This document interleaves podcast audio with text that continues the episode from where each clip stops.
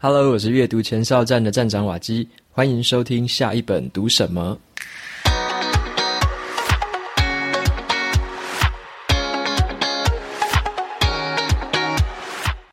今天要跟你聊个比较轻松的主题哈，跟你分享一下我的电子书阅读器，还有我的电子笔记本的使用心得。因为在上一集的节目里面，有读者就留言问到说，我的电子书阅读器是用什么品牌啊？然后希望我在 Pocket 上面可以分享一下，所以我就分两个部分了。前半部我就分享一下电子书阅读器，然后后半部的话我就讲一下电子笔记本。这两个电子产品我都有，然后也都有蛮长的使用经验。所以今天的节目就可以提供给，如果你是还没有买过这个产品，或者是你有兴趣但是还没有下手的，你可以听听看我的想法。那如果你已经有这两种产品，或者是有其中一种也没有关系，你也可以听听看我是怎么样用，对这个产品我是怎么想的。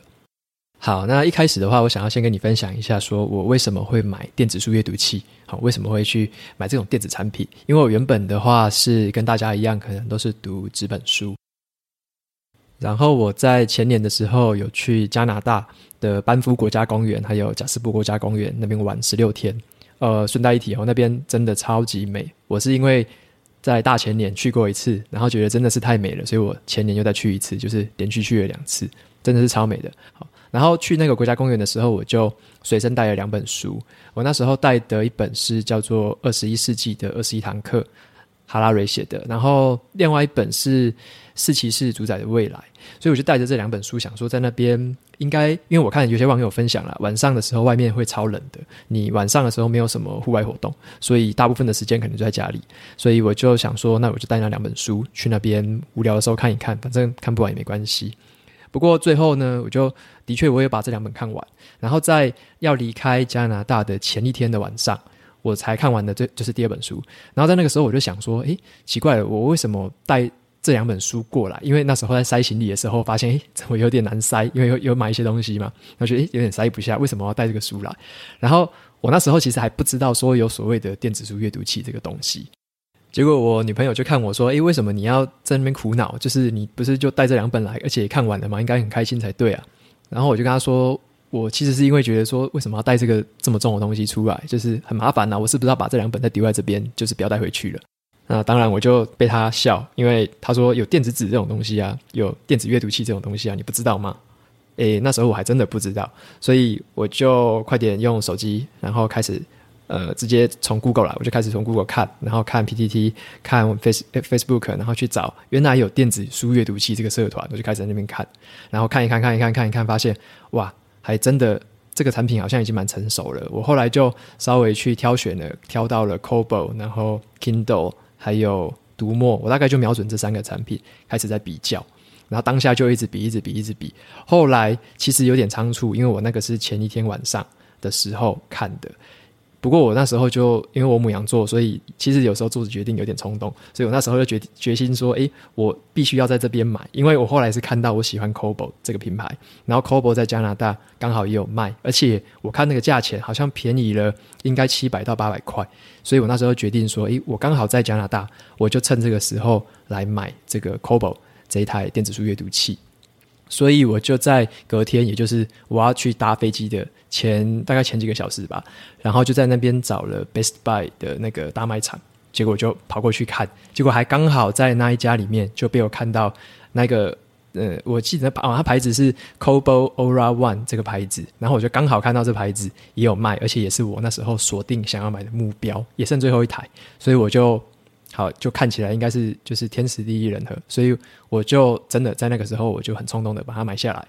后来就回到飞机场的时候，我就非常开心，直接拿出来就开始在那边拆开箱了，在飞机场开箱，然后开起来之后就开始在那边玩，在那边用，觉得哇超棒的，才可以在就是离开的最后一天就是买到电子阅读器这样子。我那时候为什么会在三个阵营里面最后挑 Kobo 哈？因为我一开始本来是想说先买 Kindle。因为 Kindle 是全世界最多人在用，而且也是看起来是对所有东西资源度最高的一个电子阅读器，因为它是亚马逊的品牌嘛。可是我后来看一看，觉得说，诶，Kindle 好像在那个繁体中文这边的资源度或繁体中文的这个书的种类啊、数量，好像都比较没有这么好。所以后来我就开始在抉择，说我到底是要买 Kobo 或者是买读墨。的 Moonk，所以我开始在比较。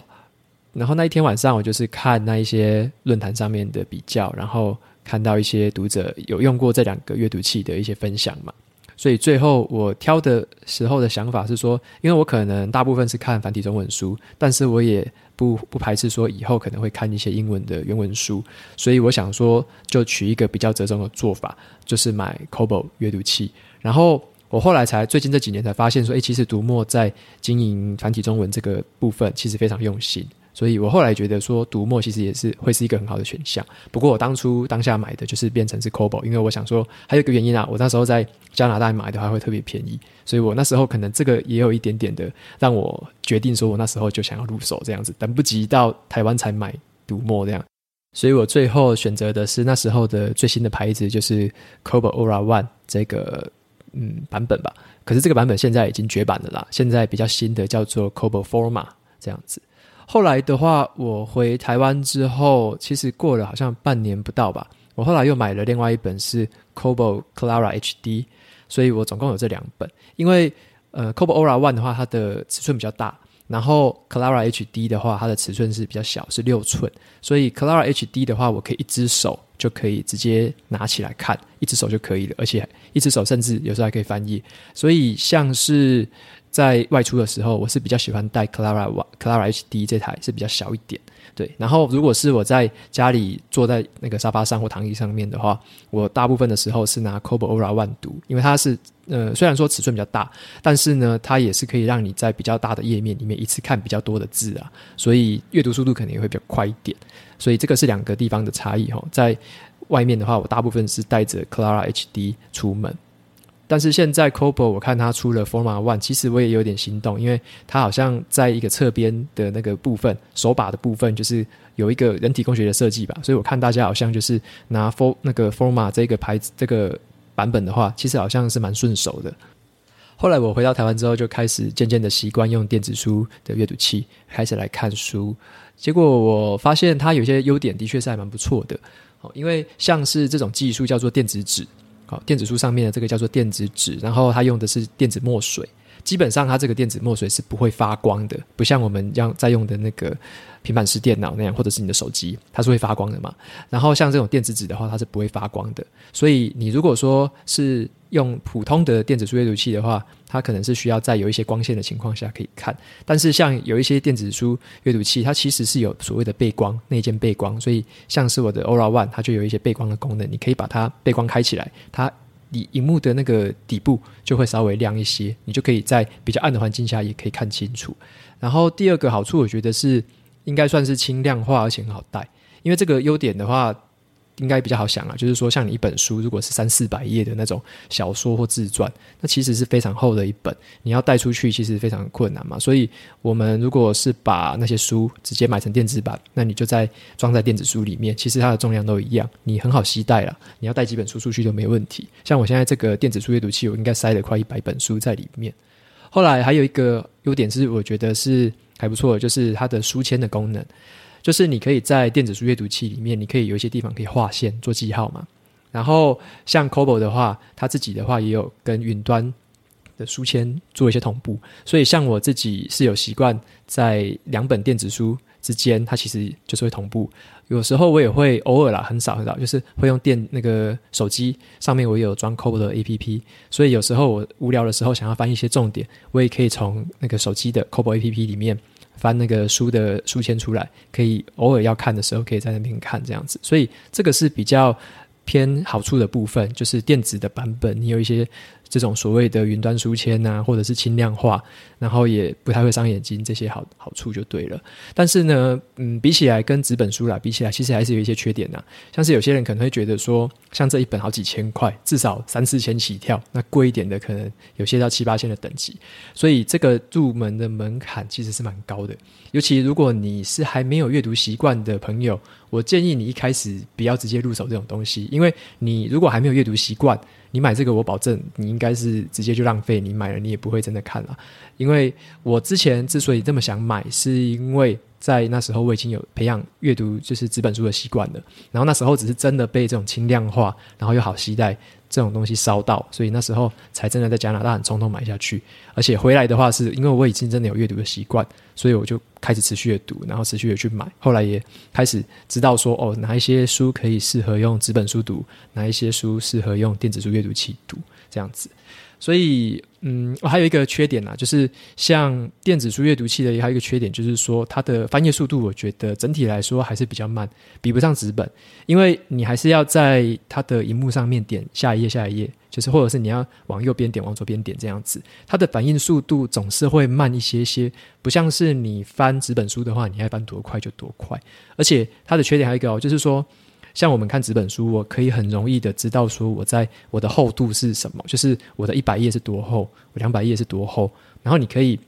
算是一瞬间吧，就是你脑袋里面有一个对厚度的记忆，你可能会知道说这个第二章大概是在多厚的地方，好，这个最后一章在哪里，你可以很快速的翻到那边去。就是来回的去交互参照这样子，但是像电子书阅读器，它的缺点就是，当你要做这种快速的切换、快速前后翻的时候，我好像还没有看到任何一个电子书阅读器可以做到这样。就是你还是需要进去切页面啊，然后进去选页数什么的。那这样子其实就很不直觉，而且它的记忆就并不是三 D 的电子电子阅读器，它的记忆就比较像是平面的，因为它总是这个厚度，总是平平的，然后。纸本书它就有一个特特点，就是说它让你有一个三 D 三维的记忆，就是你还会对书本里面的内容知道说哪一个内容在什么厚度的地方，所以它对整个你学习的的印象深刻来说，那个纸本书是我觉得对记忆是比较好的。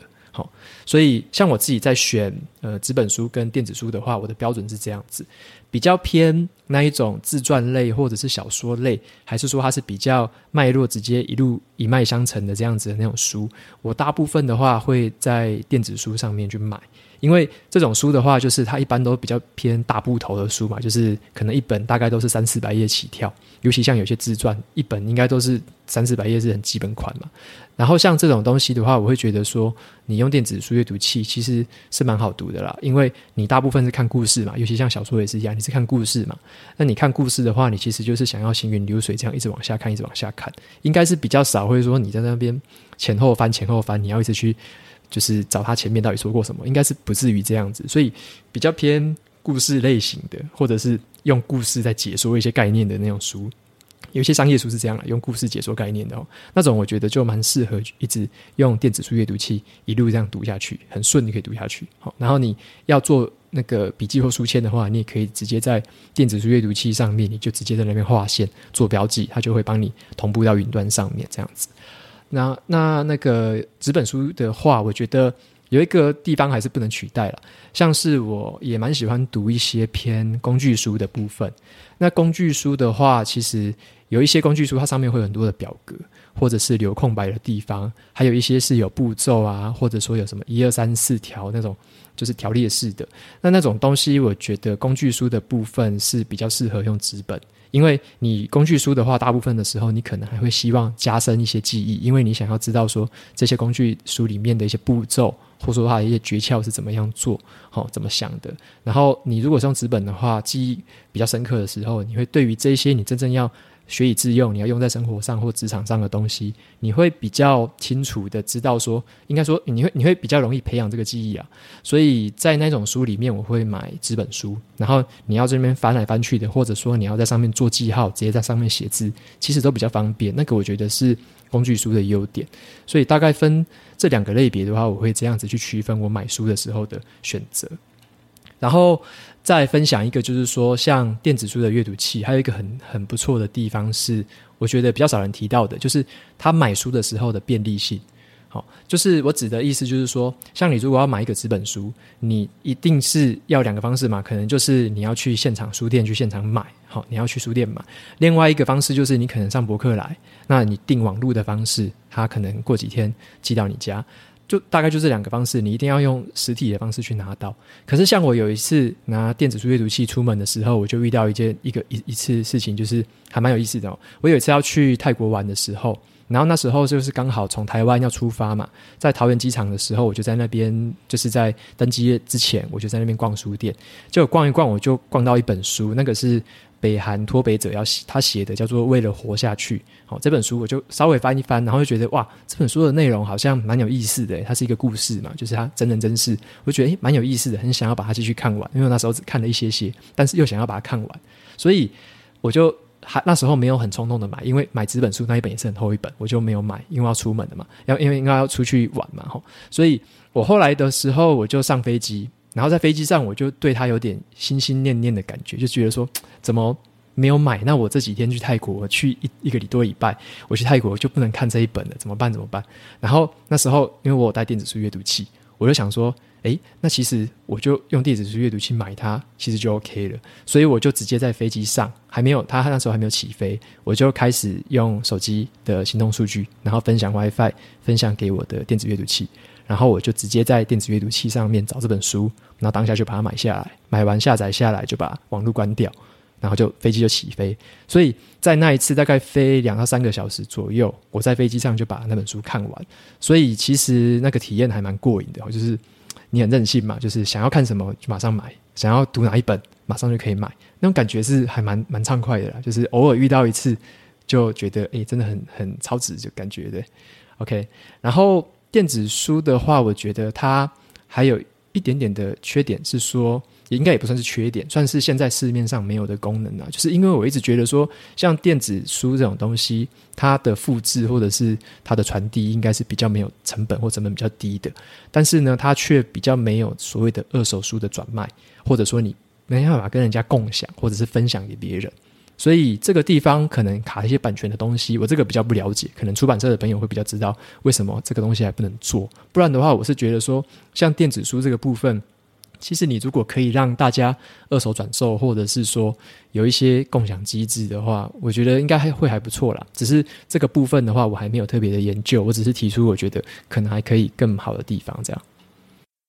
所以在这个地方，我就总结一下说，呃，电子书跟纸本书比起来，我会比较喜欢哪一种？好，所以我会这样子想啦。有一些很经典的书籍，像是我之前读过《投资金律》，或者是有一些像阅如何阅读一本书那种，我自己认为很经典，对我有感情，甚至我想要读第二次、第三次、第四次的这种书，我就一定是买纸本书，而且会把它留下来。好，然后刚刚有讲过嘛，你在读纸本书的时候，你其实是用一个比较三 D。立体的一个思维，你会记它的厚度，你会有一个比较好的记忆力跟理解力。所以纸本书的优势是在于这边。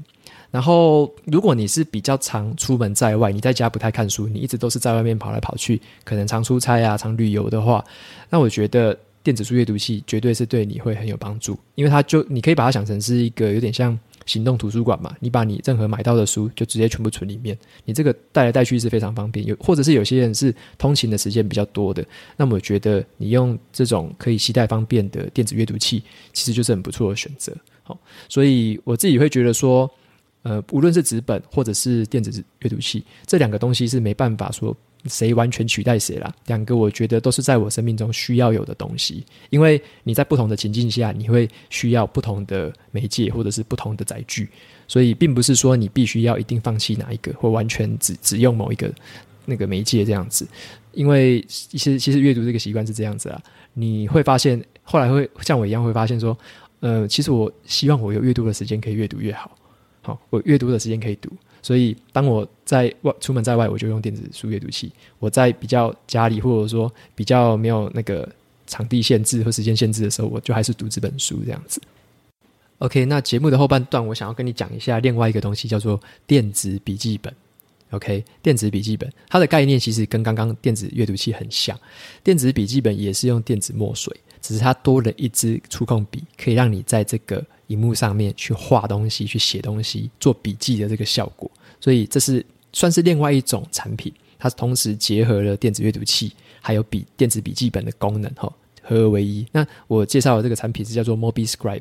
它的简称叫做小草，好，网络上大家叫它小草。然后这个东西它就是让你可以两件事情同时做嘛，你可以有读书读完。了之后，你可以在上面直接用电子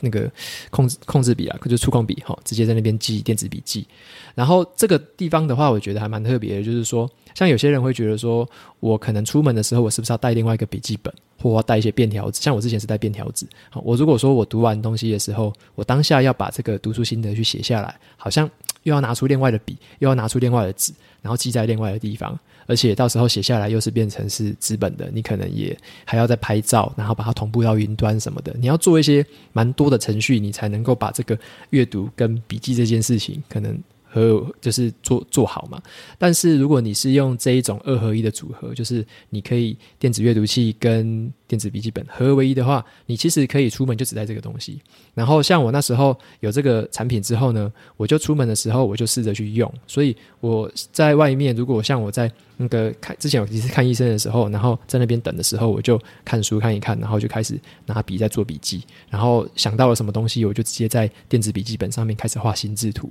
就是你要画什么东西都可以。而且我觉得 MobiScribe 它这个产品的话，其实有个很特别的地方是它的触感，我觉得很好。我所谓的触感是说，你用那个笔，它的它笔有一个笔尖哦，它的笔芯哦，它的笔芯跟这个荧幕的触感，我觉得超级好，很像是你直接用铅笔在那个纸上面写字一样，就是它的触感非常好。你而且它的反应，我觉得是蛮没有延迟的，你写到哪里，它就出现到哪里。而且它还有一点点特别的，就是说它有一个触控的那种压力的 sensor，所以你可以。比较大力写下去的时候，它的笔触就会比较粗；哦，比较轻的时候，它笔触就比较细。所以你可以有比较，算是深浅浓淡吧，或者是算是粗线条啊、细线条的这种选择。所以你在写的时候，你还有一个选项，好像是可以选钢笔的样子。然后你选钢笔的话，它就可以写出那种钢笔的效果，哦，有粗有细，很漂亮。如果你写字是很漂亮的话，那你写起来应该就是还还不错。那像我自己的话，是用比较单一线条的方式去写了，因为我比较不太在意我写的到底漂不漂亮这样子。所以我那时候在用这本就是电子笔记本的时候，其实觉得整整体的体验还不错。我也有分享这个东西在我的部落格上面，说我那时候是怎么写、怎么用的。然后它还有一个。对我还蛮有帮助的地方，就是说，因为它的笔记是电子的嘛，所以你可以任意的去开很多很多的页面，你可以开很多很多的页面去记录你不同书的心得，然后你把这些页面命名成那个书的书名嘛，可能例如之前看黑马思维，我们就说黑马思维之一、黑马思维之二，你就记在不同的页面上，然后之后你要去回头搜寻的时候，其实你很快就用中文，你也可以搜寻到那一些笔记的页面，所以。这个是电子的工具蛮方便的地方，而且它后来我看它其实还有那一件 Dropbox 的功能。如果你是付费的 Dropbox 用户的话，你甚至可以把这个东西同步到你的 Dropbox 里面，其实就会很方便。那我自己是因为我 Dropbox 是用免费的，所以我并没有办法用这个服务。它除了可以同步到 Dropbox 上面，它还可以装寄信的、寄 email 的 APP，那你就可以把你的笔记。好，就是你写完之后，你就把你的电子笔记直接用 email 的方式寄到你想要寄的信箱。所以这个地方都是电子工具上面蛮方便的一个优点啦。所以整体而言，我觉得就是 MobiScribe 它写起来的话，写字是很顺畅。非常非常的顺畅，我还没有想，因为我之前没有用过相关的产品，我也没有用触控面板，所以我在写的时候，我当下是觉得很惊讶，就是竟然可以这么顺，可以写得这么样没有延迟哈，所以现在的技术已经到这种程度了，所以你如果有机会的话，你一定可以去试用用一下。那种体验真的是很很特别，好，就呃哦，还有一个地方是说它是雾面的啦，就是它整个荧幕的话是雾面处理，所以它是有一点粗糙的一个真实感，所以我才会说写起来很像在写真的写在纸张上面这样子。好，所以在刚刚还有在讲到说，像真正的好处就是说你可以很方便的统呃统整你的笔记，好，这些电子笔记你就可以用一些标签呐，然后用一些名字去把它。那个记录下来，你之后搜寻的时候就会非常的好找，不像你如果是纸本的话，其实你会比较散乱，而且你比较没办法用你关键字的命名方式去找到很快的找到你要找的部分。这样，那电子的话其实就会有这种好处。所以如果你有兴趣的话，你还可以去像他们 Facebook 上面有粉丝团呢，就是 Mobiscriber 的粉丝团，你也可以去那边的话，里面有很多的诀窍还有秘籍可以跟你分享。